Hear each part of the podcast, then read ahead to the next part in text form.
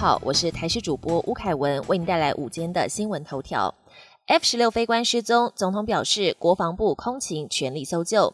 空军上校飞官蒋正志昨晚驾驶 F 十六战机执行夜航任务，但起飞两分钟随即失联，国军单位彻夜搜索。空军司令部强调，此案是例行性训练任务，相关机务工作都正常执行。有关失事原因还有待专案小组进一步搜证调查。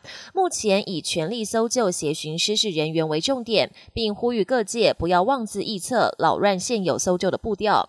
总统蔡英文针对 F 十六战机失联，总统也指示各单位不能放弃，全力搜救，也要求 F 十六全面停飞检查、彻查事故原因。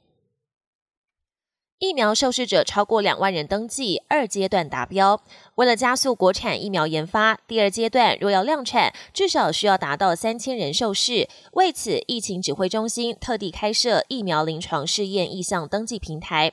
上周十一月十一号开放登记以来，到今天才短短一周，登记人数已经达到最少两万人门槛。消息公布之后，不少民众踊跃报名。截至今天早上九点半，已经有两万零二十八个人登记。全球疫情严峻，指挥中心预计明年中之前，国人有机会打到新冠疫苗。全球疫情严峻，各界也关心国人到底什么时候可以打到新冠疫苗。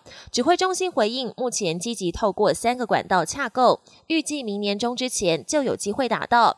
但是以我国的疫苗采购预算一百一十五点五亿元来看，指挥中心原本估计买一剂新冠疫苗只要七百元，费用大约是外媒推估疫苗售价一千三百二十元，打了五三折。另外，国内编列的预算只能买一千五百万剂疫苗，也让专家。他质疑防疫目标不上不下，至少要买三千万剂才能达到群体保护力。国际焦点：川普下令明年驻阿富汗美军大减至两千五百人。美国总统川普在大选后已经连续十天没有公开行程，不过私底下动作不断。稍早，他又透过推特宣布，国土安全部的网络安全局局长克雷布斯，克雷布斯因为发表选举并未出现舞弊的声明而被川普开除。此外，在川普的授权之下，美国国防部宣布，到明年的一月十五号，也就是川普卸任前五天，驻阿。阿富汗美军将从目前的四千五百人大幅减少为两千五百人，驻伊拉克美军则从三千人减为两千五百人。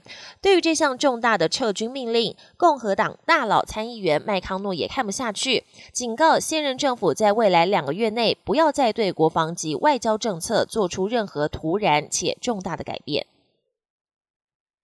日澳军事协定抗中海上扩权。